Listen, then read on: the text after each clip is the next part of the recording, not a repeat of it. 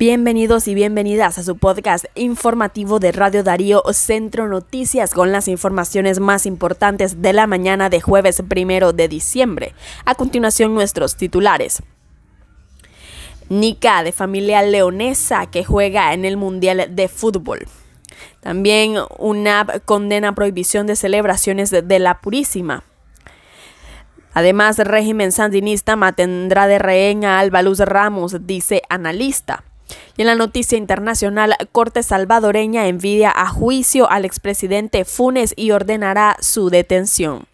Y de esta manera iniciamos con las noticias más importantes de la mañana.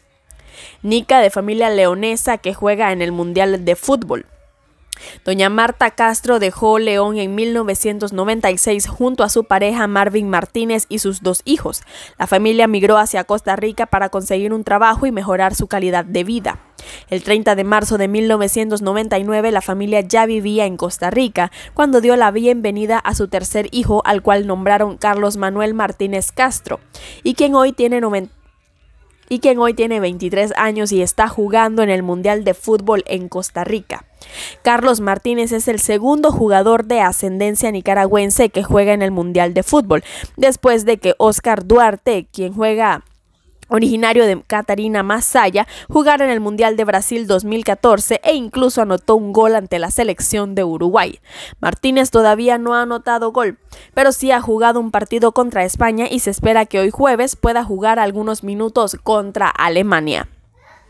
Y en otras informaciones, Costa Rica anuncia cambios para solicitantes de refugio. El presidente de Costa Rica, Rodrigo Chávez, anunció este miércoles en conferencia de prensa que las personas que soliciten a ese país ya no podrán gozar de un permiso laboral y tampoco podrán salir hacia un tercer país bajo ningún motivo. Chávez firmó dos decretos este miércoles que reforman el reglamento de refugio en Costa Rica, con el objetivo de detener el flujo de lo que él llama migrantes económicos. Las nuevas medidas pueden afectar a los nicaragüenses que ya son solicitantes de refugio y quienes soliciten la protección internacional de ahora en adelante. La medida entrará en vigencia a partir de su publicación en la Gaceta costarricense y uno de los cambios es que quien desee solicitar refugio ya no deberá pedir cita, sino que deberá hacerlo de manera presencial en su primer mes de ingreso. Quienes ya se encuentran en Costa Rica como solicitantes de asilo no podrán salir del país por ningún motivo o de lo contrario las autoridades ticas lo tomarán como abandono del proceso y el caso se archivará de forma definitiva, según explicó Presidencia en su comunicado. Y en otras informaciones, UNAP condena prohibición de celebraciones de la Purísima. La opositora Unidad Azul y Blanco condenó este jueves las prohibiciones ejecutadas por la dictadura sandinista a las distintas manifestaciones religiosas en varios municipios del país, en el contexto de las festividades marianas que se celebran en Nicaragua.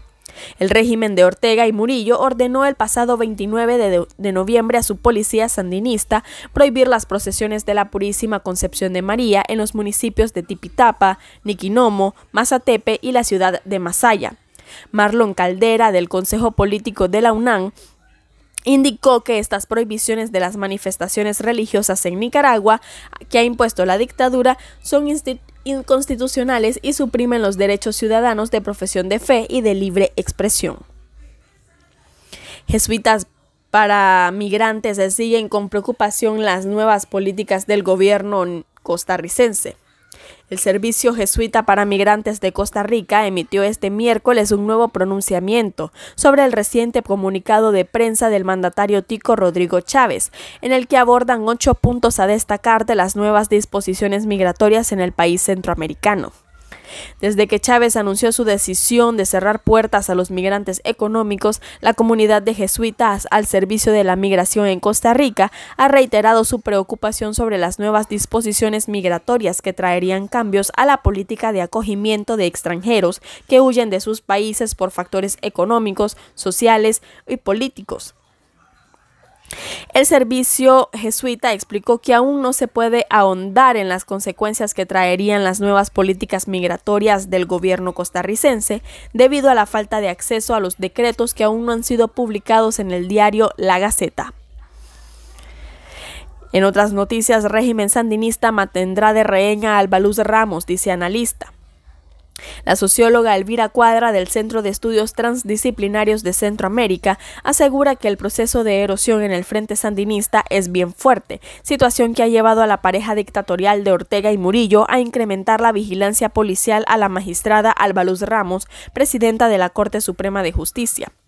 El proceso de erosión de su base de apoyo ya está llegando a sus más cercanos y es un proceso de erosión bien fuerte. Eso los está llevando a desconfiar de todo mundo y reforzar los controles y vigilancia sobre su propia gente, detalló Elvira Cuadra. La representante del SETCAM estima que el Frente Sandinista va a hacer un trabajo de filtrado para identificar quiénes son los más leales y de mayor confianza, para su nuevo círculo de poder que cada día se cierra más. Y en las noticias internacionales, Corte Salvadoreña envía juicio al expresidente Funes y ordenará su detención. Una corte de instrucción en El Salvador envió este miércoles a juicio al expresidente Mauricio Funes del 2009 al 2014 por la tregua que supuestamente impulsó su gobierno con las pandillas entre 2012 y 2014 y girarán orden de captura contra el exmandatario. El Centro Judicial informó que el Juzgado Especializado de Instrucción A1 de El Salvador instaló hoy una audiencia preliminar contra Fuentes, que obtuvo la ciudadanía nicaragüense y enfrenta dicho proceso penal en calidad de ausente. El juzgado indicó la fuente ordenó apertura a juicio contra el expresidente. Ratificó la detención provisional porque existe fuga y evasión del imputado para que responda ante la justicia salvadoreña. Lo, declaró rebelde y giró orden de captura tal como lo establecen las reformas al Código Penal. Y de esta manera finalizamos con nuestro podcast informativo Centro Noticias de Radio Darío. Muchas gracias por escucharnos. Recuerden que pueden seguirnos en nuestra página web radiodarío893.com y en nuestro canal de Spotify. Muchas gracias por su fidelidad y recuerden que juntos derrotamos la censura.